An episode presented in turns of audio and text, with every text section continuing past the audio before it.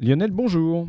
Bonjour. On va parler aujourd'hui de bah, d'énergie et notamment de cellules solaires. En à peine une heure, en fait, le Soleil nous envoie autant d'énergie que tous nos besoins pour une année entière. D'où l'idée de vouloir capter de manière rentable toute cette énergie dispensée finalement gratuitement. Les deux premières générations de cellules solaires étaient basées sur la technologie du silicium. La troisième génération sera celle du graphène, des cellules solaires organiques à base de polymères qui promettent d'importants avantages, notamment des cellules souples et économiques, même pour de grandes surfaces. L'Europe est un leader mondial dans la recherche sur le graphène.